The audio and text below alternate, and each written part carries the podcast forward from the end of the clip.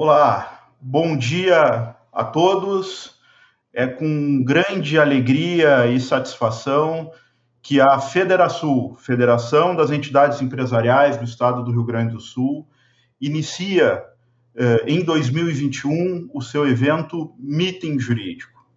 Já tradicional no meio jurídico no estado do Rio Grande do Sul e no Brasil, o Meeting Jurídico, promovido pela Federação, é um fórum de discussão das questões jurídicas que impactam no dia a dia dos profissionais do direito e dos empresários da cadeia produtiva do estado do Rio Grande do Sul e do Brasil. Cumprindo com o nosso uh, mistério e com a nossa e, e, e com, as, com, as, nossas uh, objetivos, com nossos objetivos institucionais, iniciamos o meeting jurídico em 2021 tratando de um tema da mais alta relevância e do maior impacto para a, o dia a dia de qualquer cidadão brasileiro. Tema já é, debatido, já tratado, mas que sempre traz, sempre tem novidades a serem discutidas, que é o tema da reforma tributária. Estamos vivendo no Congresso Nacional um momento de análise de algumas propostas de emenda constitucional que buscam alterar de forma muito radical e muito significativa o sistema constitucional tributário. Entretanto, as propostas em discussão merecem análise e, por que não, críticas daqueles que entendem que efetivamente não sejam essas as principais eh, medidas a serem adotadas para a reforma do sistema constitucional tributário. Então, nesse sentido, e fazendo aqui uh, um, um, uma, uma, um debate sobre o tema, uh, instados pelo nosso presidente, Anderson Cardoso, pela coordenadora da divisão jurídica, doutora Letícia Batistella, e também pelo nosso vice-presidente eh, jurídico, Milton Terra Machado, nós decidimos trazer para o debate dois expoentes do direito tributário brasileiro. Teremos aqui, para debater as alternativas às PECs 45 de 2019 e 110 de 2019, os professores Roque Antônio Carrasa e Alberto Macedo. Já novamente estão agradecendo ao Roque e ao Alberto, e passamos então de imediato ao professor Roque Antônio Carrasa para que faça então a sua exposição ao tema de hoje, que são as alternativas, as propostas de emenda constitucional 45 e 110. Eh, passamos a palavra ao professor Roque. Muito obrigado. Bom dia a todos e a todas. É com imensa satisfação que participo desse meeting jurídico que está sendo promovido pela prestigiosa Federação, Federação das Entidades Empresariais do Rio Grande do Sul. Eu agradeço a gentileza do convite, o que faço na pessoa do eminente professor e advogado Rafael Koff Wagner, e foi extremamente gentil e generoso ao me apresentar. Eu saúdo igualmente ao meu colega expositor, o ilustre professor e advogado Alberto Macedo, que, apesar de sua juventude, já é uma referência no mundo jurídico tributário, né? pois sempre se destaca como conferencista e como autor de obras de direito público. E, por fim, saúdo a todos os colegas que participam desse meeting jurídico, que, é, tanto quanto o professor Alberto, o professor Rafael e eu, é, participam daquela que considero a maior das aventuras humanas, que é justamente a aventura de pensar. Conforme anunciado, o professor Alberto Macedo e eu vamos discorrer sobre a reforma tributária e as alternativas às PECs 45 e 110 de 2019. Eu começo por dizer que não ignoro que a maioria dos contribuintes deseja uma reforma tributária ampla, o que implica a necessidade de alterações profundas em nosso direito positivo. Mas, para isso, parafraseando o grande poeta mineiro Carlos Drummond de Andrade, há uma pedra no meio do caminho. Que pedra? A Constituição Federal com suas cláusulas pétreas de pedra, irremovíveis por meio de emenda constitucional. Antes, porém, de desenvolver as minhas teses, eu penso ser necessário responder a uma pergunta. É conveniente, nesses tempos de pandemia, realizar uma reforma tributária mormente em nível constitucional? Pedindo vênia aos que pugnam em sentido oposto, entendo que não. Por quê? Simplesmente porque uma reforma tributária eh, mais aprofundada exige serenidade, reflexão, diálogo com todos os setores da sociedade, consenso político e, acima de tudo, consulta aos especialistas, aos advogados, aos procuradores, aos magistrados, aos economistas, aos contadores, aos professores de direito e assim por diante. Ora, nada disso aconteceu, não pelo menos até agora. Ademais, né, os projetos de reforma tributária que tramitam no Congresso Nacional, nomeadamente a PEC 45 de 2019 e a PEC 110 também de 2019, vieram desacompanhados de quaisquer estudos sobre as repercussões setoriais e os impactos dos preços que qualquer uma delas, caso aprovada, causará.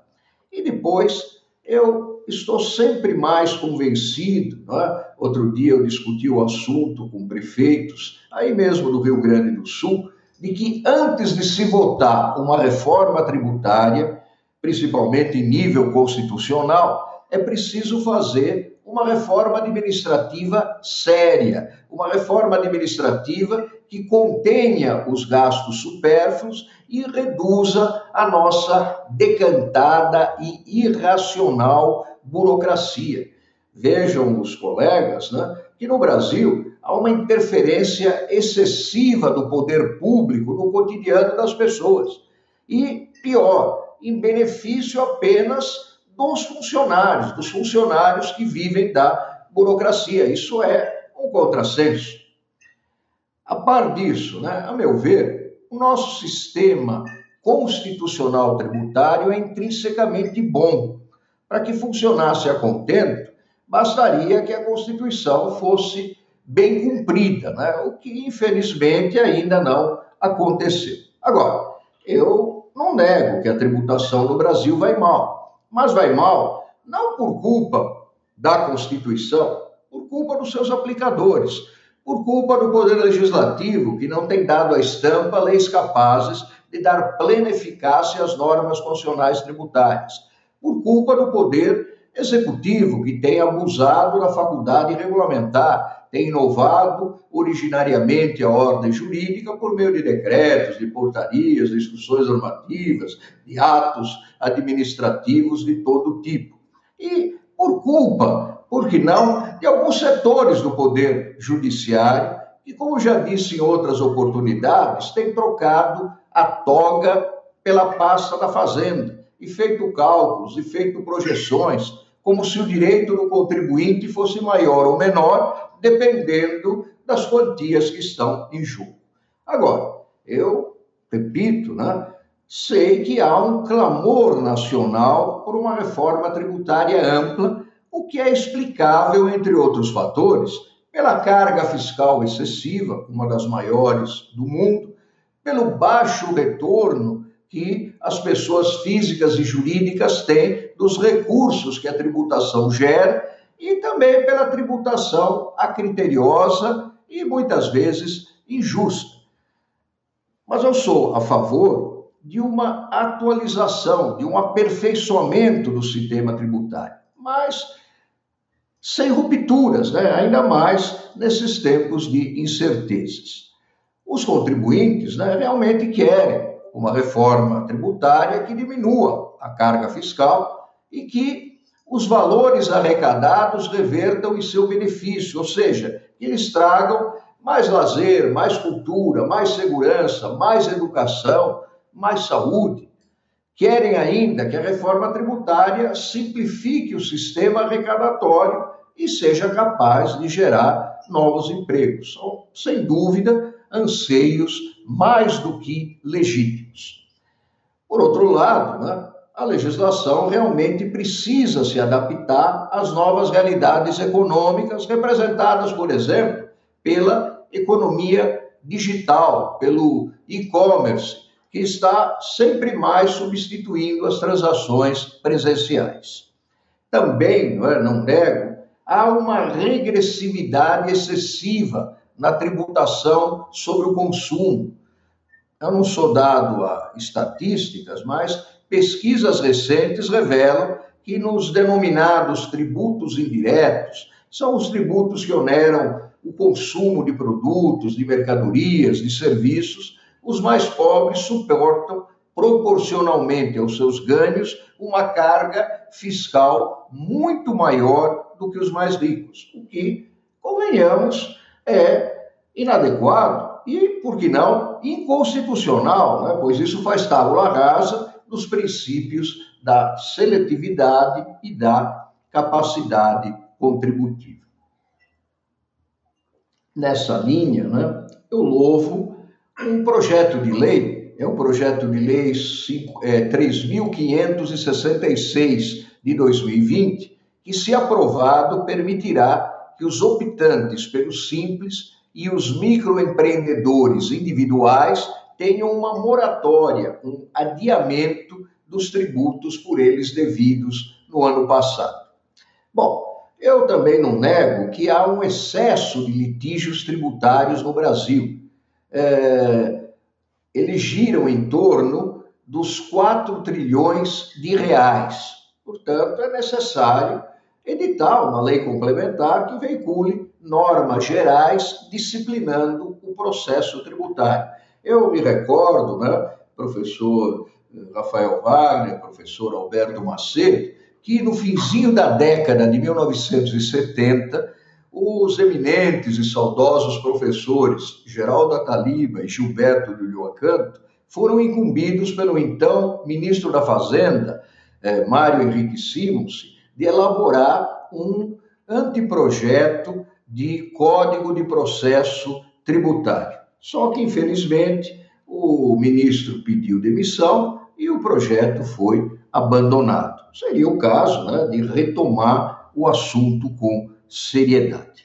Bom, os colegas já perceberam que eu não sou avesso a uma reforma tributária, apenas eu questiono uma reforma constitucional tributária radical. De há muito eu venho me batendo por uma reforma tributária em nível legislativo, para dar cumprimento à Constituição, tornando mais justa e mais razoável a ação estatal de exigir tributos. Também concordo né, que sejam feitas algumas alterações tópicas em nosso sistema constitucional tributário. Afinal, como dizia Demócrito, né, tudo muda nesse mundo. Agora, eu não acredito em soluções mágicas, né? Do tipo, vamos criar o imposto sobre grandes fortunas e isso resolverá o problema fiscal uh, no Brasil. Muito bem, então, fixadas essas premissas, né, eu passo a tratar do assunto central da exposição. Uh, tramitam no Congresso Nacional, né, todos sabem, uh, duas propostas de emenda à Constituição mais importantes. Existem outras, mas as mais importantes são a PEC 45, 2000 de 2019 e a PEC 110 também de 2019.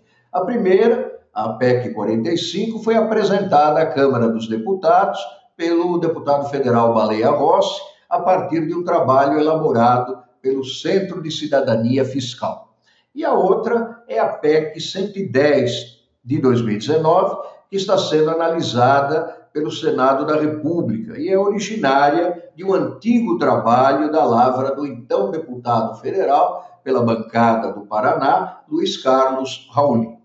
Em apertada síntese, né, depois o professor Alberto Macedo certamente descerá a detalhes, a PEC 45 pretende unificar o IPI, o PIS, a COFINS, o ICMS e o ISS no IBS, Imposto sobre Bens e Serviços, que, salvo algumas poucas exceções, teria uma alíquota única de 25%, acabando, pois, com a seletividade, o que para mim é um absurdo, né? porque penaliza os economicamente mais fracos, os pobres. Também essa PEC pretende autorizar a criação, por meio de lei complementar, de um enigmático imposto federal seletivo sobre operações jurídicas com produtos supérfluos. Né? Eu digo enigmático porque não se sabe exatamente o que vem a ser produtos supérfluos. Bom, a PEC 110 de 2019 é um pouco mais ambiciosa, né? ela pretende unificar em um tributo também chamado IBS, Imposto sobre Bens e Serviços, o IPI, o PIS, a COFINS, o ICMS, a contribuição social sobre o lucro líquido, o IOF, Imposto sobre Operações Financeiras, o salário educação e a CID combustíveis. E essa PEC também prevê a instituição de um imposto seletivo sobre operações com bens e serviços voluptuários. Segundo entendo, as duas PECs ferem fundo o princípio federativo. Por quê? Porque retiram dos estados, dos municípios e do Distrito Federal o protagonismo do IBS e tiram dos municípios, é o caso da PEC 45, a competência para instituir e arrecadar o ISS, o Imposto sobre Serviços de Qualquer Natureza, que é o tributo economicamente mais importante que os municípios têm. Justamente é, os municípios é que vão ser prejudicados com isso. Os municípios, no dizer expressivo de Rui Barbosa, são as células-mãe, as célule mater da nação. Por quê? Porque as pessoas físicas e jurídicas, neles têm, respectivamente, seus domicílios e suas sedes. Não nos Estados-membros, tampouco na União. É certo né, que, de acordo com as PECs 45 e 110, o IBS, embora criado, lançado e cobrado pela União, terá o produto de sua arrecadação partilhado com as demais pessoas políticas, com base numa lei complementar nacional. Mas, convenhamos, né, sabidamente esse sistema não funciona. A experiência revela né, com a União, enquanto repassa aos estados e aos municípios parte das receitas advindas do imposto de renda e do IPI. E com os estados, enquanto repassam aos municípios parte do ICMS que é arrecado, a experiência revela, repito, que esse repasse, sob pretextos vários, costuma ser retardado. Na prática, né, se uma dessas duas PECs vingar, vingar tal como foi apresentado, os estados e os municípios serão reduzidos à condição de meras satrapias, né? a exemplo das satrapias que existiam na antiga Pérsia. Ou, se quisermos ser mais atuais, serão autarquias da União, em termos práticos. Serão obrigadas a pedinchar benesses à União, não terão autonomia financeira e, sem ela, como é de trivial sabença, também deixarão de ter autonomia jurídica. Paralelamente, né, o presidente da República apresentou à Câmara dos Deputados um projeto de lei ordinária, é o projeto 3.887 de 2020, que, se aprovado, substituirá o PIS e a COFINS por uma contribuição sobre bens e serviços, a CBS, com uma alíquota básica de 12% sobre a receita bruta das empresas. Né? Trata-se daquilo que está sendo denominado de primeira fase da reforma tributária. O governo federal né, aludia, não sei se ainda sustenta isso, a uma segunda, uma terceira e uma quarta fases da reforma tributária. Na segunda fase, o IPI seria substituído por um imposto seletivo que incidiria sobre aquisições com cigarros, com bebidas e outros bens supérfluos ou nocivos à saúde. Na terceira fase, se reformularia a tributação por meio de imposto sobre a renda, alterando-se suas alíquotas, determinando uh, sua incidência sobre a distribuição de lucros e dividendos, o que me parece desastroso. Vamos depois ouvir o professor Alberto Macedo a respeito, e abolindo da base de cálculo do imposto sobre a renda da pessoa física as deduções das despesas próprias e de dependentes econômicos com saúde e educação. Outro absurdo, data máxima 20. E, finalmente, na quarta fase, né, seria eliminada a tributação sobre a folha de salários, que cederia passo a um tributo digital sobre transações eletrônicas. E também foi apresentada a questão de uns seis meses ao Senado da República, pelo senador paulista Major Olímpio, uma nova proposta de reforma tributária, essa de nível infraconstitucional, fruto dos trabalhos de um grupo auto-intitulado Simplifica Já, que basicamente retrabalha a tributação por meio de ICMS e de ISS, além de reduzir o número de obrigações acessórias. Eu confesso que esse projeto conta com a minha modesta simpatia. Agora, como eu não tenho dons divinatórios, acho que ninguém tem, né? embora muitas pessoas vivam né, disso, prevendo o futuro, eu julgo prematuro e imprudente analisar essas propostas e, verdade seja, ninguém nessa altura pode garantir que serão sequer apreciadas, quanto mais aprovadas. Só para amenizar um pouco o rigor do discurso, né?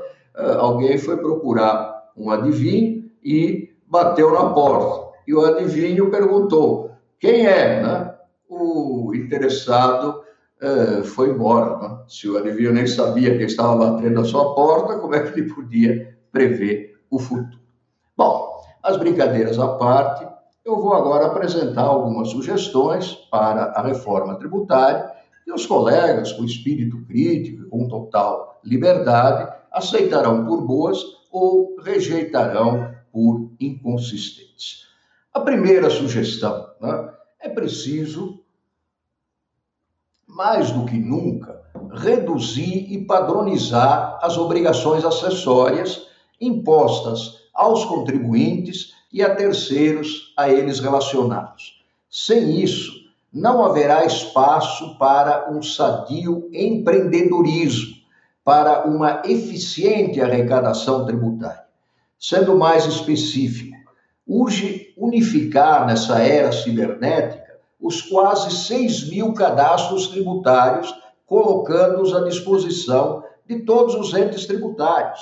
Por que não implantar um único cadastro de contribuintes, pessoas físicas e pessoas jurídicas, até em homenagem ao princípio da eficiência, né, que é a teor do artigo 37 da Constituição Federal, deve pautar o agir da administração pública. Com esse cadastro nacional, será possível reduzir os quase 6 mil modelos de notas fiscais a apenas dois: a nota fiscal eletrônica nacional de serviço e a nota fiscal eletrônica de mercadorias que trariam anexas as respectivas guias únicas de pagamento. Outra sugestão óbvia que eu faço, né? É, Holmes, juiz da Suprema Corte dos Estados Unidos da América, é, dizia que por vezes é melhor insistir no óbvio do que enveredar pelo obscuro. É, é preciso aliviar a carga tributária que hoje corresponde, grosso modo, a 35% do nosso PIB, do nosso produto interno bruto. Carga tributária só comparável à dos países nórdicos, onde, por óbvio, o retorno que os contribuintes têm da parte do Estado tributante é incomparavelmente maior e melhor do que aquele que nossos contribuintes experimentam.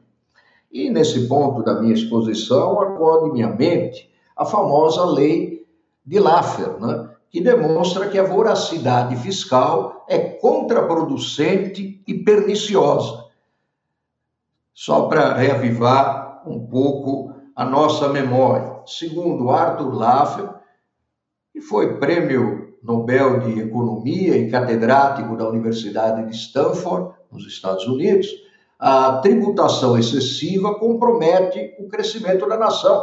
Por que compromete o crescimento da nação? Porque desestimula a criação de empregos e desestimula os investimentos. Em consequência, a tributação excessiva impede a ampliação do mercado consumidor, né? além de levar, por que não, à sonegação fiscal. Bom, ainda no plano propositivo, seria ótimo se o constituinte derivado declarasse imunes aos impostos regulatórios as operações jurídicas envolvendo o mínimo existencial, vale dizer, o indispensável à habitação, ao vestuário, à alimentação, ao tratamento médico, etc.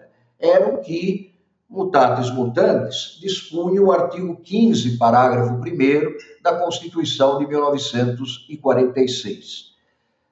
Também afastaria as dúvidas que o assunto suscita se viesse acrescentada ao parágrafo 1 do artigo 153 da Constituição Federal a obrigação de serem motivadas as alterações por meio de ato do Executivo das alíquotas dos impostos sobre a importação, sobre a exportação, sobre produtos industrializados e sobre operações financeiras. Também contribuiria, penso eu, para o progresso das nossas instituições democráticas a inserção na Carta Magna de cláusula vedando expressamente a instituição ou aumento de tributos por meio de medidas provisórias. Andaria bem o Congresso Nacional né, se inserisse na Constituição, determinando que cada base econômica só poderá ser tributada uma vez.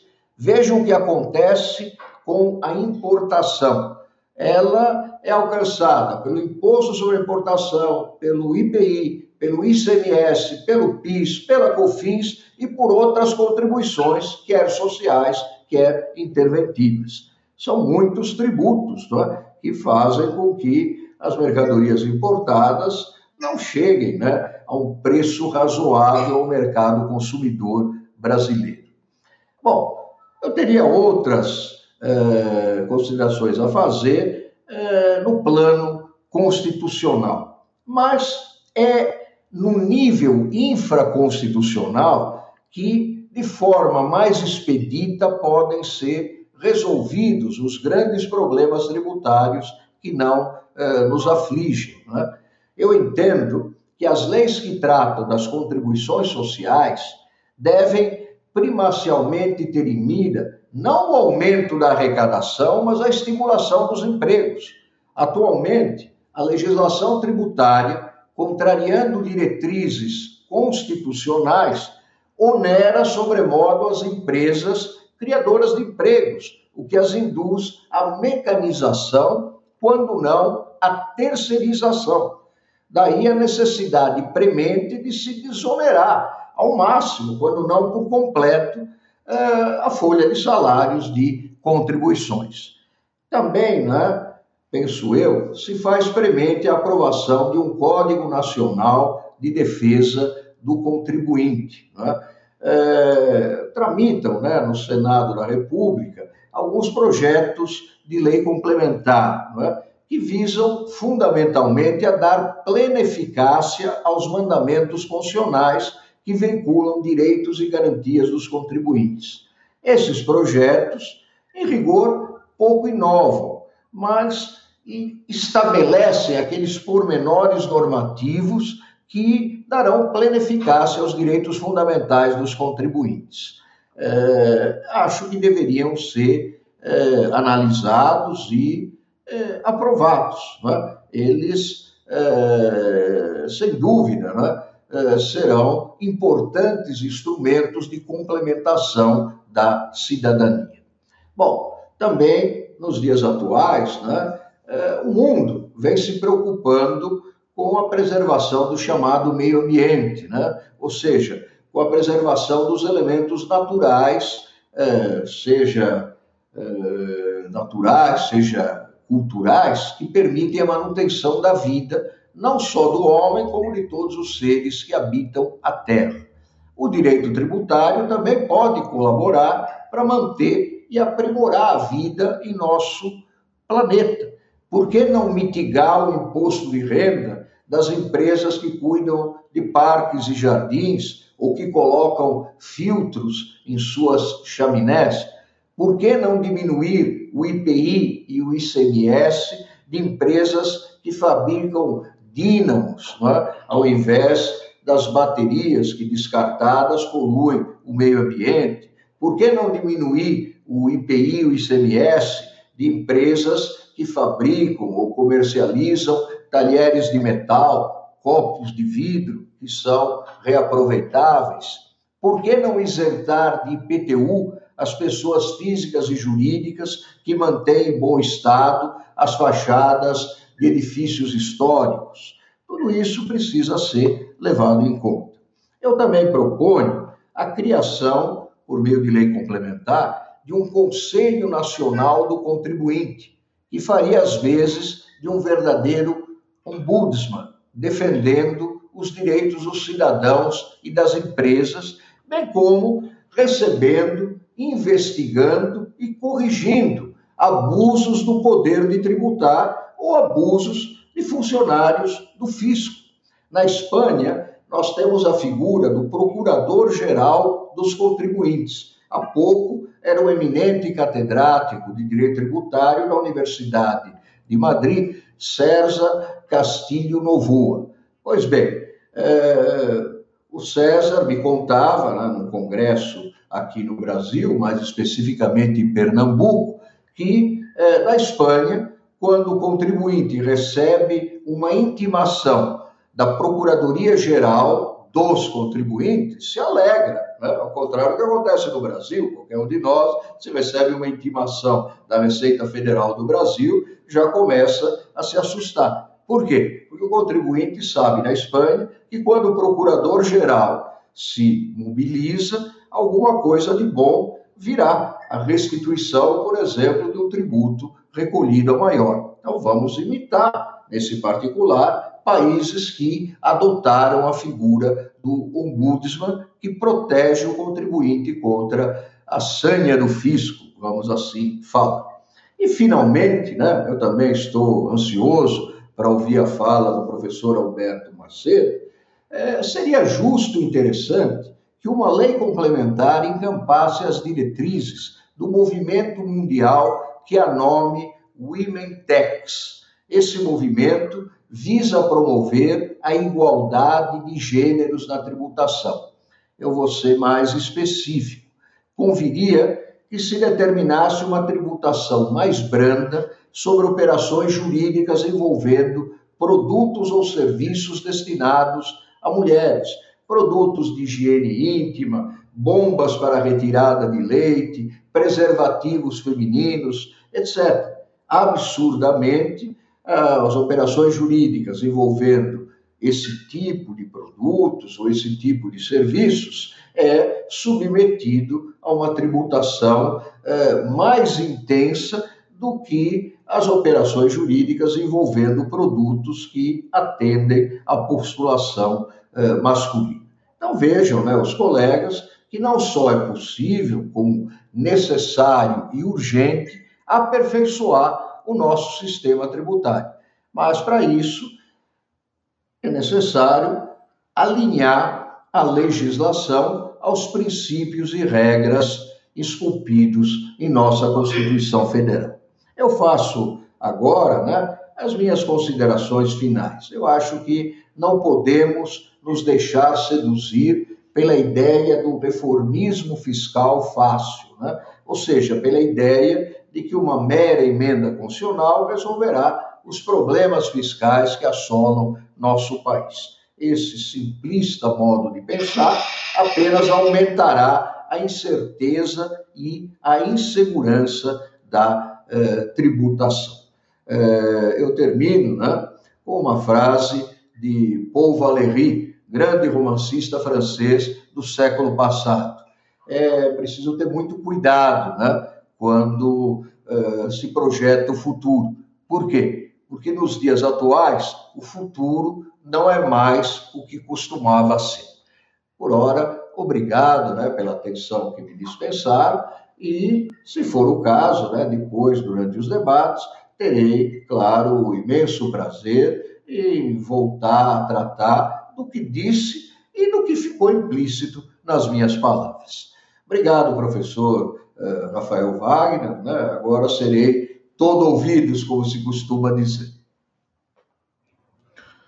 Muito obrigado, professor Roque Carrasa, pela sua excepcional exposição, pelas ponderações sobre esse tema tão relevante que assalta a todos é, com críticas muito fortes e muito é, muito pontuais né, às propostas de reforma constitucional hoje em tramitação no Congresso Nacional.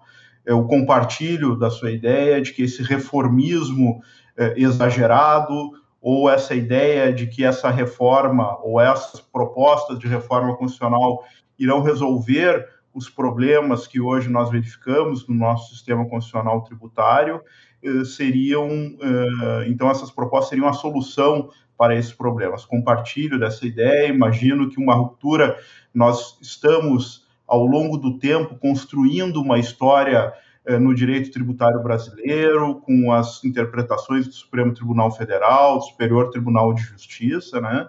E estaríamos com essas propostas de reforma tributária, é, a meu ver, é, rasgando toda essa história e toda essa é, prática desenvolvida ao longo, ao longo do tempo. E mais do que isso, né, professor Roque, me parece que aquilo que deu certo em outros sistemas jurídicos nem sempre irá, irá dar certo no nosso país. Nós temos um, uma Constituição é, e um sistema constitucional é, sui generis, diria eu, né? de modo que não é porque o IVA é bom em outros, em outros estados, em outros países, em outras jurisdições, o será também aqui no Brasil. Então, agradeço pela, pela sua exposição. E antes de passar a palavra ao, ao Alberto, eu gostaria só de registrar aqui a, a assistência eh, do nosso meeting jurídico, do nosso secretário eh, municipal da Fazenda, o doutor Rodrigo Fantinel, e também do Fabrício Dameda, que é o seu chefe de gabinete, e da Cristiane Neri, da PGM, da Procuradoria-Geral do Município, que também estão aqui nos assistindo e vieram uh, contribuir aqui também para os debates. Além disso, eu gostaria também de registrar e de agradecer aqui pela oportunidade da realização desse evento ao presidente da nossa federação, da, da Federação, o Anderson Cardoso, a coordenadora da nossa divisão jurídica, a doutora Letícia Batistella, uh, e também ao nosso coordenador da área tributária, doutor Gustavo Mazina, todos que estão aqui nos, nos assistindo e acompanhando esse evento. Agradeço também a eles pela, pela oportunidade de nós realizarmos esse meeting jurídico. Eu passo a palavra, então, ao Alberto Macedo, que certamente irá contribuir muito para o debate eh, no dia de hoje. Alberto, a palavra está com você. Obrigado, meu amigo Rafael Wagner. Uma honra estar aqui nesse evento da Federação. Agradecer ao convite feito pela honrosa Federação, é, citando o presidente, doutor Anderson Cardoso.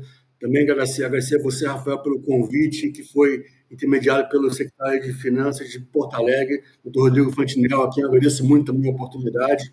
Enfim, acho que estar tá ao lado de uma mesa com o mestre de todos nós, doutor Roque Carrasa, é uma honra imensa, né? professor de todos nós. É, me parece importante a gente é, ganhar tempo e eu, eu permitiria, Rafael, se for possível, já fazer uma apresentação e aí depois abrir espaço para debates. Ok, bom, vamos lá. A apresentação ela tem aproximadamente 25 minutos e depois dela podemos abrir para debate, com certeza. Aqui o Simplificar Já, uma proposta que eu estou coordenando aqui com diversas entidades públicas e privadas, uma proposta que não foi falta de diálogo com o Cecif ou com o Dr. Howley, né, que representam aí as PECs 45 e 110. Mas percebemos que o caminho que elas estavam tomando era um caminho é, estruturalmente diferente e ruim para o que entendíamos como uma boa reforma, uma reforma harmônica, uma reforma equilibrada, uma reforma que não gere guerra entre entes federativos e nem guerra entre setores econômicos, e sim uma reforma que todos ganhem. Né? É por, né? Isso aí se deu no final de 2019 para início de 2020, e não é à toa que de lá para cá esse número de apoiadores tem crescido muito. Né? A gente está aqui com 118 apoiadores, tanto que tem que colocar aqui em dois slides, não cabe em um só, de diversos setores do setor público e privado. Você está aqui do setor público a Abrasf, que é a Associação Brasileira das Secretarias Finanças Capitais, cito a FNP, a Associação Nacional de Prefeitos, diversos outros setores é, representantes da área pública e da área privada, cito alguns como a Central Brasileira de Serviços, com quase com dezenas e dezenas de entidades associadas no Brasil inteiro, cito também é, é, a Federação Nacional de, de, Escolas Particulares e entre N outras, Ação Brasileira de Empresas de Software, enfim, uma infinidade de representantes de setores econômicos e setores públicos da, da sociedade. Né? Tem um site, www.simplificajar.org.br, como já colocou bem o professor Carrasa, já há uma emenda, que é a emenda constitucional, emenda substitutiva global, número 144, APEC 1110, né?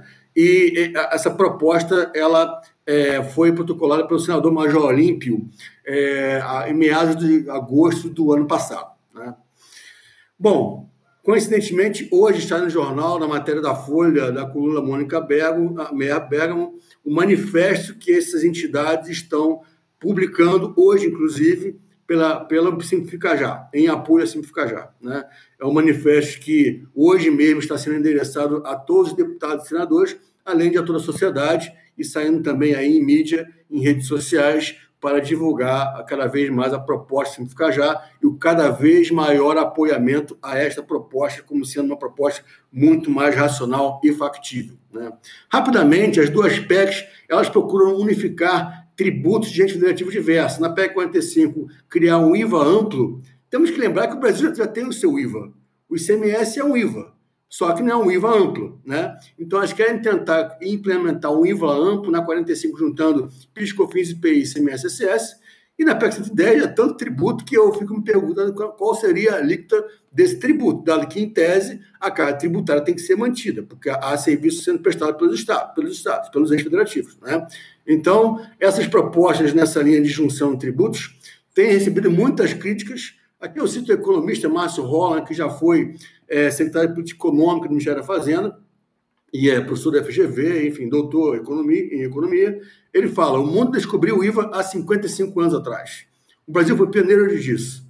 E ele fala que pede desculpas da teoria econômica sobre as suas limitações e acreditarmos menos na teoria econômica. Aqui ele se refere um pouco na ideia de implantar algo que a teoria econômica não desenvolveu nos últimos 70 anos. Não sabemos hoje, diz ele, se o IVA é de fato o melhor sistema tributário, aqui eu digo IVA amplo, né? o melhor sistema tributário ou não. Apenas acreditamos que é porque é, ponto, porque a maioria dos países o adota. Everardo uma selva na mesma linha, dizendo que o sistema tributário são construções político-culturais e não se faz download de reforma tributária. Reforma, portanto, é um processo permanente. Por fim, Marco Sintra diz: o ICMS é um IVA, ainda que na sua origem tenha tido todas as características de um bom IVA. Ele acabou sendo deturpado e todos nós concordamos que ele precisa ser urgentemente reformado. O IVA amplo é um tributo que não tem vocação para ser implantado com facilidade em federações. Ele é um tributo típico para estados de administração tributária. Os Estados Unidos são a maior federação de todos e não tem um IVA. E uma das razões é exatamente essa. Rapidamente, quatro problemas estruturantes das PECs que estão aí. Primeiro, demandam fundos bilionários da União. Por quê? Porque tentam é, martelada colocar no texto constitucional uma transição de origem para destino do, IS, do IBS, é, 100% destino, em 10 anos. Ora, com isso, você vê estados eminentemente exportadores é, líquidos, como, por exemplo, Pará, Goiás e Mato Grosso do Sul, tendo a sua arrecadação caindo em muito por conta disso e tendo que demandar a União para pagar a conta. É o que eu costumo dizer brincando. Fazer reforma tributária com dinheiro dos outros é fácil. Temos que aprender a fazer uma reforma sem demandar fundos para pagar a conta de alguém. Né? Outra coisa, o Pacto Federativo ele é frontalmente atingido com a tentativa de criar um comitê gestor nacional do IBS. Por que isso? Porque ele juntaria União, Estados e municípios no comitê gestor, os municípios tendendo a ser subrepresentados e serem engolidos pelos estados e esses pela União. Alguém poderia dizer, mas Alberto, já existe isso no Simples Nacional, no CGSN. Né? Sim, mas o CGSN lá passam 100, bi reais de, 100 bi, bilhões de reais de arrecadação por ano. Enquanto no eventual Comitê Gestor Nacional do IBS passaria mais de um trilhão de reais por ano. É óbvio que relações de poder seriam outras, né? sendo os municípios e estados prejudicados nisso. Outra coisa, os municípios com essas PECs perdem o potencial de crescimento do ISS. Vou mostrar números aqui. Né? Um, os municípios que estão no fronte da guerra da Covid sendo demandados de mais serviços de assistência social, saúde pública e educação pública. Outro, aumentam a carga tributária essas PECs que estão aí. Não só pelo fato de demandar fundos bilionários da União, porque se a União tem que pagar a conta, ela vai ter que arrecadar de alguma forma, além do fato de a unificação de alíquota entre setores transferir carga de forma tremenda, mormente para o setor de serviços, sem contar o fato de que os estados e municípios perdedores nessa transição forçada de 100% para destino tendem, tenderão a aumentar suas alíquotas. E no global, a alíquota, a carga tributária global tende a aumentar. Né?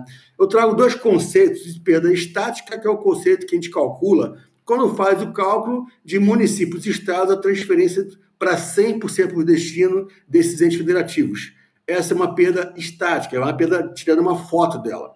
Agora, uma perda pior é a perda dinâmica, que nessa todos os municípios pedem. Por quê? Porque com a melhor distribuição do ISS, que é uma base de serviços que cresce mais que a base de mercadorias, é muito melhor isso do que manter o IBS, em que você mistura a base de mercadoria com serviço e o potencial de crescimento se perde. Vou explicar isso em números mais à frente. A PEC 110 tem todos os problemas acima e mais um. Fere ainda mais o Pacto Federativo quando sequer permite ao município definir a sua alíquota municipal. Aí, realmente, ferindo cláusula pétrea.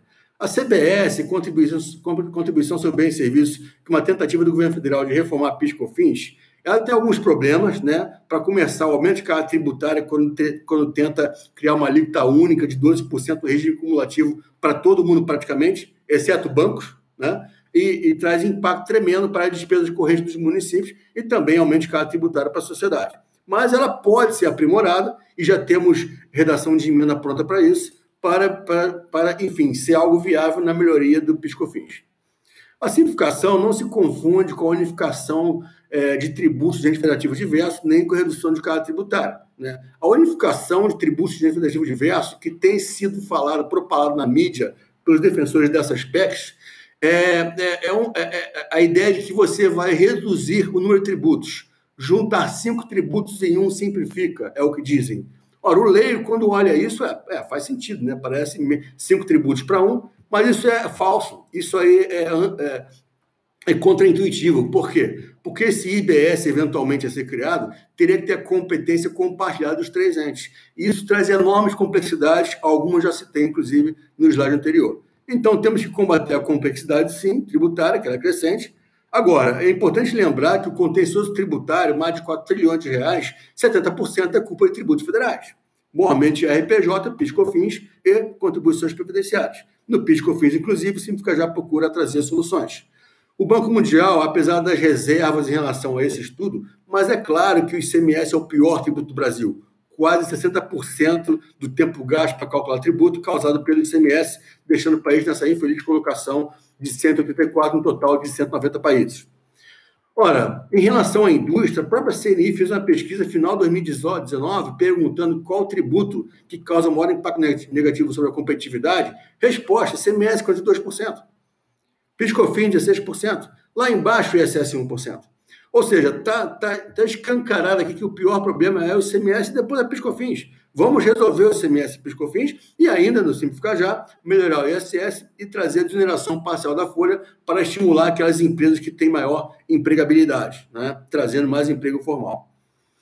Economistas têm alertado para a falta de estudos econômicos na tentativa de um IBS amplo. Márcio Roland, já citei, diz que esses estudos carecem de transparência, estudos que prometem potencial crescimento do PIB de 20% em 15 anos, mas que é, se baseiam em um único estudo e muito frágil, segundo Pedro Valls, que é um econometrista PhD em Economia pela London School of Economics, além de um currículo bem vasto, dizendo que o estudo sobre o qual se baseia a PEC 45 para dizer que para prometer crescimento econômico em sendo aprovada a PEC 45 é um trabalho preliminar frágil e insuficiente, de modo a não permitir concluir sobre os impactos da PEC 45, como se apregoa e vem sendo amplamente divulgado. Está aqui o link do estudo dele disponível para a conferência.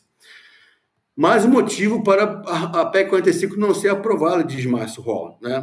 Nessa linha, Marco Cinto também diz: se vai crescer daqui a 20 anos 3, 4, 5% a mais, isso é uma adivinhação, desculpem. É muito difícil fazer uma projeção do que vai acontecer daqui a 10 a 15 anos, diz Marco, Marco Sintra, economista, vice-presidente da FGV e ex-secretário da Receita Federal. Alberto Afonso, também economista conhecido, diz, abre aspas, em artigo no final do ano passado, o Simplificar já tem a virtude de racionalizar o sistema sem mudar os tributos. Não pretender mudar impostos em meio a uma pandemia e a uma recessão. Economista do quilate de, de Fernando Rezende tem alertado que aspectos do IBS têm ido no caminho errado, e assim também Everardo Maciel. Ives Ganda, um dos maiores juízes do país, tem alertado para, para, para o ferimento ao Pacto Federativo, aquilo que eu objetivei na perda de governança dos impostos pelos entes subnacionais, estados e municípios, com a eventual criação do Comitê Gestor Nacional do IBS. A União já falou, não temos dinheiro para ficar bancando fundos bilionários numa reforma tributária. Né? Então, é, temos que aprender a fazer a reforma com o que temos. Na questão dos municípios, o IBS aumentaria as despesas dos municípios, despesas correntes aumentando em mais de 120 bilhões de reais em 10 anos por conta do aumento de carga tributária do setor de serviços. Lembrando que os municípios consomem muitos serviços, normalmente transporte público, saúde pública e saúde pública. Né? Lembrando que os municípios estão no fronte da guerra da Covid, sendo mais demandados pela sociedade que está mais pobre. A população brasileira, o consumo ano passado caiu quase 250 bilhões de reais. Famílias deixando de consumir serviços de plano de saúde e de educação privada e demandando os correspondentes serviços públicos, normalmente os dos municípios. E aí as receitas municipais também seriam muito atingidas com o IBS, porque o ISS é o imposto que mais cresce no Brasil. Em 2000, de 2005 a 2018, o crescimento real de 136%. O próprio ICMS, no Simplifica, já pode melhorar a arrecadação sem aumentar a carga tributária individual do contribuinte com as melhorias do Simplifica Já. E esse ISS, a projeção que, fazemos, que fizemos dele em 15 anos de potencial de crescimento comparando com o IBS, a diferença é 206 bilhões de reais em 15 anos. E a ideia do ISS no Simplifica Já é melhor distribuir ele para todos os municípios, trazendo mais autonomia financeira para os municípios para prestar melhores serviços para a população local. Há um caminho bem mais racional e harmonioso para atingir com sucesso os mesmos objetivos que as PECs estão aí pregam. Pegamos os mesmos objetivos que eles pregam e colocamos aqui e podemos aqui trazer como alcançá-los. A equidade horizontal, se todo mundo pagar, cada um paga menos. Né? A equidade vertical, que é o rico pagar mais proporcionalmente sua renda em relação ao pobre, conferindo progressividade. A transparência, que o imposto não mais fazer parte da sua própria base de cálculo, em que quando o consumidor olhar aquela alíquota daquele imposto, na nota, aquela alíquota é a alíquota efetiva e não somente uma alíquota nominal. A legalidade, aqui, aqui normalmente em relação ao CONFAS, que, que muitas vezes cria é, baixa normas através de convênios de ICMS que muitas vezes vão parar no Poder Judiciário a discussão se aquela norma poderia ter vindo por convênio do ICMS ou se não deveria ter vindo por lei complementar. Simplicidade, quando criamos um Comitê Gestor Nacional do ICMS, com um sistema único de nota fiscal eletrônica do ICMS e unificando a legislação do ICMS dos 27 estados brasileiros. A mesma coisa para o ISS, no Comitê Gestor Nacional do ISS e um sistema único de nota fiscal eletrônica do ISS, que, aliás, já está pronto. A Abrasf, juntamente com a Receita Federal, desenvolveu esse projeto e já está pronto para ser implantado. E também unificando a legislação do ISS dos milhares de municípios brasileiros. Tudo isso aqui gerando redução de tempo e custos para empresas e para entes federados. Então, o Simplificar se apresenta como uma proposta modular de quatro módulos a reforma do ICMS, porque não se engane, nós não temos um ICMS no Brasil. Nós temos 27 ICMS no Brasil e que não se conversam entre si. E é por conta disso que os, os, empresários ficam malucos, tendo que entender as regras de ICMS dos 27 estados brasileiros, normas de declaração de declarações e obrigações acessórias. Né? A mesma coisa para o ISS, a CBS, que foi o PL que o governo federal enviou ano passado para o parlamento, pode ser aprimorado e ser o, módulo da reforma da PIS/COFINS e a desoneração parcial da folha para aquelas empresas que mais empregam e têm maior massa salarial. E com isso, não precisa juntar tributos de ente federativo diverso. No novo ISS, uma alíquota única para o município mantém a mínima de 2% e a máxima de 5%. Um ISS agora é calculado por fora, não mais fazendo parte da sua própria base de cálculo. Nas operações intermunicipais, em que a empresa prestadora de serviço está no município e o consumidor está em outro município, um ISS preponderantemente destino. O que, que é isso? Ora, no Brasil, nós temos milhares de municípios, sendo que 22,4% desses municípios não têm 5 mil habitantes. 44% desses municípios não têm 10 mil habitantes. Ora, tem município que é tão pequeno que não compensa ter fisco. Nada mais justo que nas operações intermunicipais, em que o consumidor está nesse município pequeno, tenha o auxílio do município onde está a empresa prestadora na fiscalização e na operacionalização da cobrança desse tributo. Né? E a ideia é que a, a, a prevê na operação intermunicipal a alíquota do município de destino e a partilha de 2% para o município de origem. Tudo isso é possível porque já existe uma nota fiscal do Serviço Eletrônico Nacional, não foi implantada ainda, mas o projeto já está pronto, né, só falta entrar em produção, em que imaginem a Netflix em São Paulo com milhão de consumidores e milhares de municípios no Brasil. Né? É, basta ela emitir a nota fiscal eletrônica de serviço, colocando basicamente o código do município de origem, o código do município de destino e os dados da operação. E emite a nota, nem precisa fazer conta, o sistema calcula tudo. E vai emitir nota ao longo do mês. Quando acabar o mês, ela vai emitir a guia eletrônica de arrecadação única, que é esta que vai puxar todos os dados das notas fiscais eletrônicas emitidas no período, apura, calcula, a Netflix paga de uma vez só, e esse valor pago de uma vez só é automaticamente distribuído para todos os municípios do Brasil envolvidos nas operações que aconteceram naquele período. É um compliance fantástico para todas as empresas que não mais terão que saber a legislação de nota de diversos, de milhares de municípios do Brasil. Né? E também clarear o conceito constitucional de serviço para acabar com discussões sobre se franquia é serviço ou se leasing é serviço, por exemplo e não precisa juntar para resolver esse problema de tributação no consumo no tocante a serviços. O projeto, como eu falei, já está pronto. Prefeituras economizarão recursos com a adoção de emissor público para emitir as suas notas eletrônicas. Tudo isso vai alimentar uma grande base de dados nacional, que também já está pronta, né? e as prefeituras deixarão de gastar milhares de reais tendo que contratar sistema de nota que não se conversam entre si.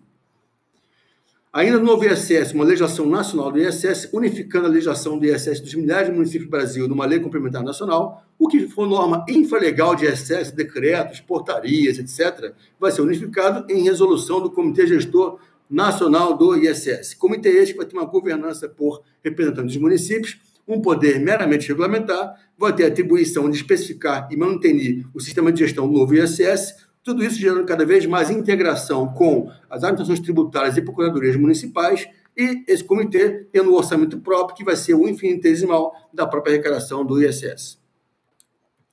Bom, na parte federal, PIS/COFINS, temos que lembrar que há dois regimes de PIS/COFINS: o regime não cumulativo e o cumulativo. O que dá problema é o não cumulativo. Né? E o não cumulativo, ele tem dois principais problemas. Primeiro, diversidade de regimes, né? que aí acaba também gerando uh, algumas, muitas exceções no regime geral, né?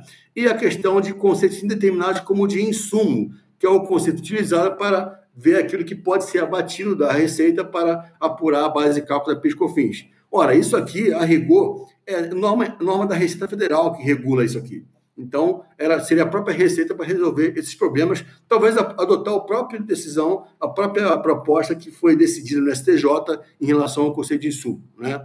É, a CBS, que o PL que foi enviado no passado, pode ser uma saída, né, se devidamente aprimorado. Entre outros pontos, continuar prevendo um regime cumulativo opcional de 4%, que para muita empresa não interessa a complexidade do regime cumulativo não só pela sua complexidade, apuração, que elas vão ter que, vão ter que pagar mais pessoal para fazer as contas, mas também pelo fato de, que muitas empresas, maiormente as prestadoras de serviço, a elas não interessa é, o não cumulativo por conta de pouco insumo a se acreditar. Né? Então é importante manter essa dualidade do não cumulativo com o cumulativo, porque lembremos, no regime não cumulativo da PIS/COFINS hoje, e lucro presumido, estão 93% das empresas.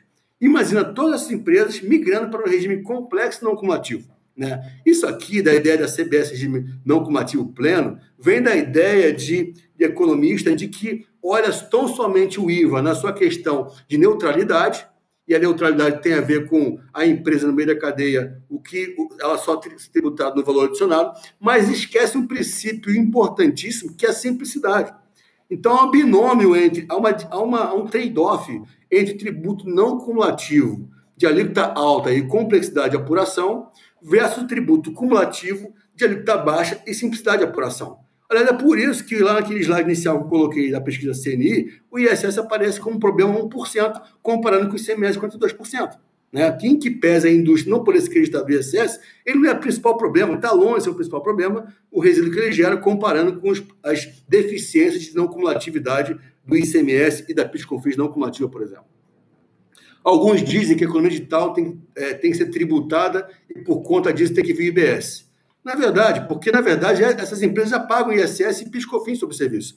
E com o Simplificar Já, essa arrecadação vai ser muito mais é, justa e muito mais eficiente e eficaz. Eu já, já ouvi da boca de três secretários de Fazenda estaduais dizendo que o ICMS morreu e por conta disso teria que vir o ISS, o, o IBS, perdão. Na verdade, a arrecadação de bens e serviços no Brasil, 70 por, 77% é arrecadação de mercadoria. Ora, se é isso, temos que aprimorar o ICMS e não achar que dizer que ele morreu. Né? O novo ISS também é uma ideia de um Comitê Gestor Nacional do, do, do, do ICMS, né? em que o Sistema Nacional de Nota vai alimentando uma grande base de dados, é chamada de ambiente nacional, essas notas padrão nacional, que hoje não existe no ICMS ainda. As notas têm até layout comum, mas o sistema não, dos 27 estados não se conversa entre si e o contribuinte paga o pato. Então a ideia é essas notas serem emitidas no país inteiro ao longo dos, dos anos, vão alimentando uma grande base de dados, e aí sim, dados de economia real, que é a nota fiscal eletrônica emitida. A partir daí, estudos técnicos sendo gerados para lastrear tecnicamente a decisão política do Senado de, através de resoluções, reduzir gradativamente a alíquota interestadual do ICMS, que é a alíquota do estado de origem, que é aquela que, quanto mais alta é, mais incentivo a guerra fiscal traz. Né? Também resolução do Senado para definir quais vão ser as alíquotas padrão do ICMS, uma alíquota mínima, uma alíquota máxima e algumas intermediárias, mantendo-se a autonomia dos estados de, através de suas leis estaduais, definirem essas alíquotas. Agora, a ideia é não permitir aos estados reduzir carga tributária mexendo na basical. Se quer carga tributária, mexa na alíquota e não na basical, porque foi isso um dos grandes causadores do, de diversos problemas de CMS hoje, porque na prática você tem milhares de alíquotas efetivas trazendo confusão e trazendo a impossibilidade de um sistema parametrizado nacionalmente, né, em termos de processamento e armazenamento. Também automatizando, simplificando cada vez mais com o enquadramento de alíquotas, não em nomes imprecisos é, na legislação, mas sim em posições do sistema harmonizado internacional, que é uma classificação internacional que o Brasil usa, assim como os demais países. Então, por exemplo, vamos supor que o Estado queira baixar a sua alíquota de CMS para medicamento para mínima. No dia seguinte, vai se perguntar: atalaia jurubeba é medicamento ou não é? Para acabar com esse tipo de discussão, enquadra, em vez de enquadrar em nomes que são imprecisos, enquadra em posições do sistema harmonizado. A automatização seria tanto que poderíamos inserir no código de barras que todo produto tem é, o valor do tributo. E a leitura laser do código de barras já identificaria também o valor do tributo. Tudo isso resolve os principais problemas de tributação do consumo e não precisa juntar ICMS com demais tributos combater a regressividade no ICMS com alíquota reduzida para produtos essenciais e devolução do tributo para as camadas consumidores de baixa renda. Não é hora de mexer em Zona Franca de Manaus, agora tem, é, é um estudo mais aprofundado e até porque a proposta é simplificar já e não simplifica daqui a 10 anos. Na parte final já, acabando, na parte federal, também desoneração parcial da folha, com uma alíquota da CPP, contribuição patronal previdenciária, tanto menor quanto maior for a massa salarial da empresa e quanto maior for o número de empregados. E aí, como é que fecha esse buraco? Empresas que tenham é, alto, alto faturamento e baixa empregabilidade por sua natureza contribuiriam com uma pequena CPRB, contribuição patronal sobre a receita bruta, para fechar esse buraco. Exemplo, marketplace. Aqui já dialogando com a economia digital. O que é o marketplace? Marketplace é uma empresa que se vale de plataforma digital para aproximar empresas que, que vendem bens e serviços de pessoas que querem comprar esse bem e serviço. Exemplo clássico, Uber. Uber é um marketplace, com são mais de centenas de motoristas, centenas de milhares de motoristas que não são seus empregados, mas que vão onerar a segurança social no futuro. Nada mais justo que empresas como Uber contribuam com a CPRB como essa. Né? Enfim, melhoria contínua do sistema, criando um Comitê Gestor Nacional de CMS, um Comitê Gestor Nacional de ISS também, como o professor Roque Carrada muito bem falou, a ideia de um Conselho Nacional de Contribuintes para dialogar mais institucionalmente com esses comitês e não Estado a Estado, ou município a município, e uma Câmara de Conciliação Federativa para dar a oportunidade de solução administrativa para eventuais conflitos entre esses, entre esses impostos, em vez de necessariamente ter que ir ao Poder Judiciário. Bom, Rafael, fico por aqui à disposição para os debates. Muito obrigado. Muito obrigado, Alberto, pelas suas considerações, pelo trabalho desenvolvido eh, com o projeto do Simplifica Já, que, a meu juízo, hoje é a alternativa que melhor se amolda ao nosso sistema tributário é, nacional para uma reforma, né, com vistas a uma reforma, mas o que a gente pode notar efetivamente é que os entendimentos acerca das propostas da PEC 110 e 45, o seu entendimento e o do professor Roque convergem em relação uh, a, a, ao perigo que nós teríamos em relação a uma ruptura é, radical do sistema tributário constitucional. Mas nós temos algumas perguntas, pessoal, aqui. Eu gostaria só de pedir para vocês que a gente observe o tempo de 10 horas e 30 minutos, porque logo depois nós já temos um outro, um outro evento. Mas eu tenho uma pergunta para o professor Roque, que é feita pelo colega César Augusto, eh, de Alegrete, cidade aqui do interior do Rio Grande do Sul em que ele questiona acerca da instabilidade jurídica eh, que as decisões hoje proferidas pelo Supremo Tribunal Federal, principalmente, em matéria tributária, têm trazido uh, aos contribuintes e à comunidade jurídica em geral. Se essa instabilidade não contribui para essas patologias do nosso sistema é, tributário nacional, é, trazendo essa desarmonia que a gente vê hoje atualmente. Então, uma pergunta dirigida ao professor Roque. Perfeito. É, muito oportuna a sua pergunta, doutor César Augusto. Recentemente, o jornal O Estado de São Paulo, é, em manchete, é, deplorou que o Supremo Tribunal Federal está fazendo uma reforma constitucional tributária subrepetícia. Infelizmente, isso procede. É, tem, de uns tempos essa parte, imperado na mais alta corte do país o chamado consequencialismo jurídico.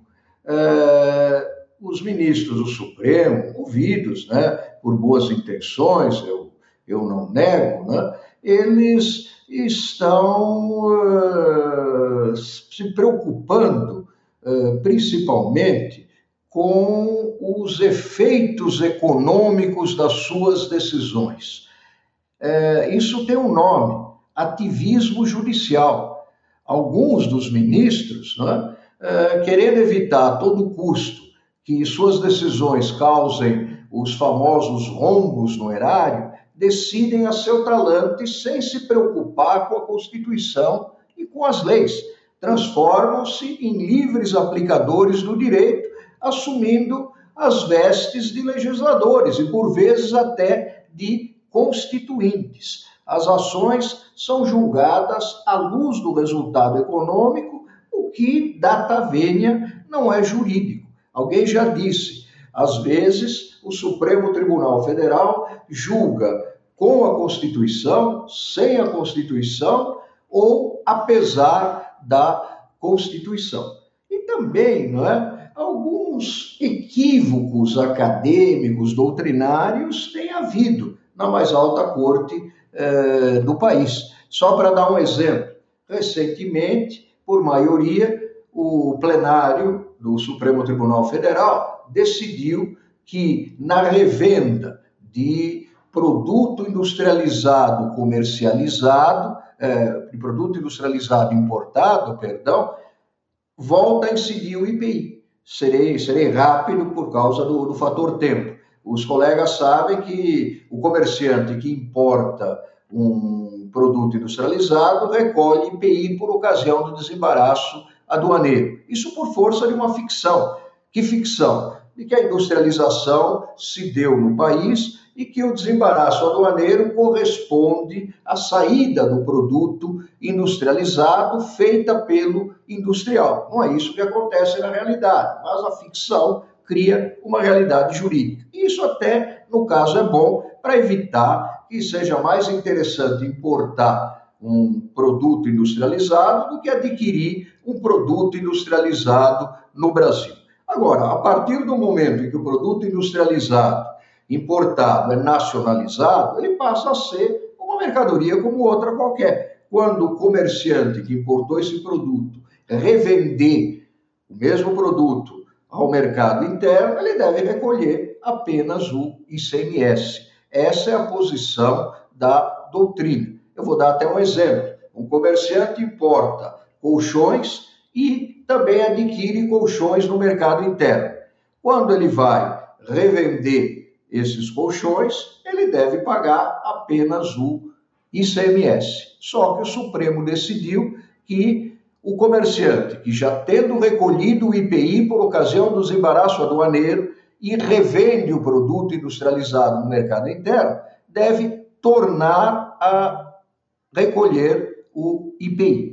E até o argumento né, é, de um dos ministros, né, do voto que acabou prevalecendo, é, não me parece correto. O argumento foi esse: o comerciante não vai ter nenhum prejuízo com isso, porque ele vai aproveitar os créditos de IPI que ele recolheu por ocasião do desembaraço aduaneiro. Ora, esse argumento é falso, a menos que se admita que alguém vai importar um produto industrializado da China para depois revendê-lo pelo preço de custo ou até abaixo do preço de custo. Claro que haverá uma diferença a pagar em detrimento do produto importado e ao arrepio de tratados internacionais que o Brasil ratificou, que se transformaram, portanto, em direito interno e que exigem que os produtos industrializados importados recebam o mesmo tratamento fiscal no mercado interno dos produtos industrializados no Brasil. Eu faço essas críticas porque sei que os ministros e ministras do Supremo Tribunal Federal são homens e mulheres de pensamento, sempre dispostos a mudar de opinião quando se convencem da procedência dos argumentos que lhes são contrários. Então, como a reforma tributária não se verifica, não é? os ministros, imbuídos até de bons propósitos, estão fazendo uma reforma tributária subrepetícia. Não está havendo o necessário diálogo entre a academia e o poder judiciário, máximo poder judiciário é, da mais alta corte né, do país, o poder judiciário mais relevante. Agradeço a pergunta do César Augusto, que me permitiu né, tecer essas considerações a toque de caixa, né, como se costuma dizer, porque, enfim, o tempo urge. É, obrigado, professor Rafael Barro. Perfeito, muito obrigado, professor Roque. Rapidamente, uma pergunta da Bibiana, é, que nos manda esse questionamento, a Bibiana, colega aqui de Porto Alegre. Ela chamou atenção na tua apresentação, é, Alberto, sobre o fundo de devolução do ICMS para famílias de baixa renda. O, o grande questionamento é: seria viável uma implementação de tal fundo, haja visto os problemas que nós temos visto com Bolsa Família, com cadastro agora que houve na pandemia, né, do fundo emergencial, é, é uma dúvida que assola a ela e confesso a mim também. Não, obrigado, Viviane, pela pergunta. Bom, é, isso já existe, né?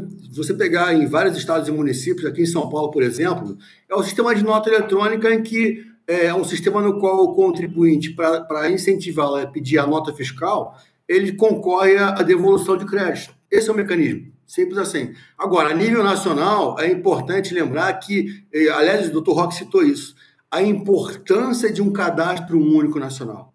Não dá para ter mais, cada, cada ente federativo tem o seu cadastro e o contribuinte tem que ficar entregando informação para cada ente federativo, é repetida muitas vezes. Então, isso é por isso que o Simplificado também se propõe nessa profissionalização, nessa modernização da administração tributária como um todo. Os estados hoje não conversam entre si, a não ser para publicar convênio Ou para e muitas vezes respeitando lá é, é, a, a, como é que chama a unanimidade da, da isenção, né? Então é importante que haja esse salto quântico de profissionalização das administrações tributárias no sentido de entre outras coisas, um sistema nacional de nota e uma unificação de cadastro. A, a, o, o, o, fato citado pela IBN só corrobora isso, quer dizer, o Brasil falhando em relação à questão de aprimoramento dos seus cadastros. Né? Milhões de brasileiros não existiam, né? por conta de quê? Uma grande formalidade, aí tem diversos fatores, mas isso, a cadastro, eu costumo dizer, cadastro é sempre aprimoramento. Né? E a unificação com a tecnologia no país continental como, como, como o Brasil é, é possível porque já temos tecnologia e recursos para isso. Então, avançar nessa linha de forma a implementar e, obviamente, a, a, a, os controles para evitar fraudes que a gente sabe que são possíveis com sistemas assim, mas isso aí é, sempre é, é, é o caso de combatê-las. As ações são, são, são muito pertinentes em relação ao ponto, né? né? É isso aí. É. Posso, posso fazer uma pequena intervenção? Claro, é, claro.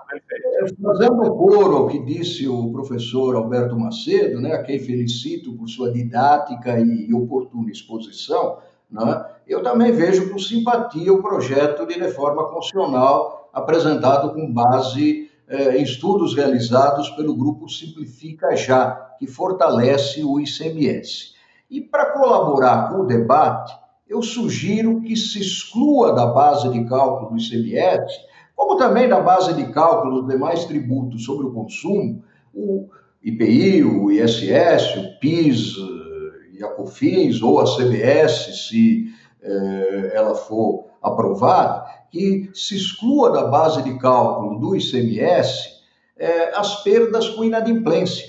Uma grande crítica dos empresários de todo o país é feita ao fato de que é, o ICMS né, incide sobre é, a nota fiscal. Né? Ou seja, vendida a mercadoria, é emitida a nota fiscal e, de acordo com ela, o tributo é recolhido aos cofres públicos. Contudo, se o cliente deixa de pagar a empresa, eh, a mercadoria que adquiriu, não há possibilidade de estorno do ICMS anteriormente recolhido. E eu vejo que, apesar das críticas né, que essa sistemática tem recebido ao longo dos anos, ela foi mantida, por exemplo, para a CBS no projeto de lei eh, 3.000. 688, né? aquele projeto de lei apresentado em julho desse ano. Eu não vejo nenhuma justificativa para se exigir tributo uh, do contribuinte em uma operação que gerou prejuízo. Né? No, no nível europeu não há essa exigência. Né? Uh, e tem se apregoado né, que uh, a CBS será o IVA brasileiro, penso que não, né? também não é? Data venha discordo que o nosso ICMS é o IVA brasileiro, ele se inspira no IVA europeu, mas não é exatamente o, o IVA é, que existe na Europa. Mas, nesse ponto, né, o modelo do IVA europeu, acredito eu, deveria ser transplantado para o direito positivo brasileiro. Não se pode tributar uma receita que, na prática, não existia. É outra ideia que eu submeto a toda apreciação uh, dos colegas que me honram agora com sua audiência. Bom, muito obrigado, professor Roque. Eu acho que é uma sugestão de grande valia e realmente é, qualquer um dos projetos, seja o Simplifica Já, seja próprias, as próprias PECs, 110 e 45, sem dúvida nenhuma, elas demandam aperfeiçoamento, né? E essas sugestões, sem dúvida nenhuma, são bem-vindas e deverão ser apreciadas é, quando da análise da matéria pelo Poder Legislativo. Eu como coloquei, estamos premidos pelo tempo. Eu agradeço imensamente aos professores Roque Carrasa, Alberto Macedo pela oportunidade. Nós tivemos uma grande audiência no YouTube e no Facebook. Uh, esse, esse meeting vai ficar à disposição no próprio canal do YouTube da Federação e também lá no, no Facebook. Né? E deixo aqui o agradecimento, então, especial aos nossos expositores, dizendo que essa casa está de braços abertos aos senhores para que, quando quiserem, quando tiverem alguma contribuição a dar a, ao, ao, nosso ao estudo do nosso sistema jurídico e as atividades empresariais que nós tão bem representamos, né? Estão sempre, nós estamos sempre à disposição. Muito obrigado, recebam também o meu abraço uh, carinhoso, né? E até a próxima oportunidade.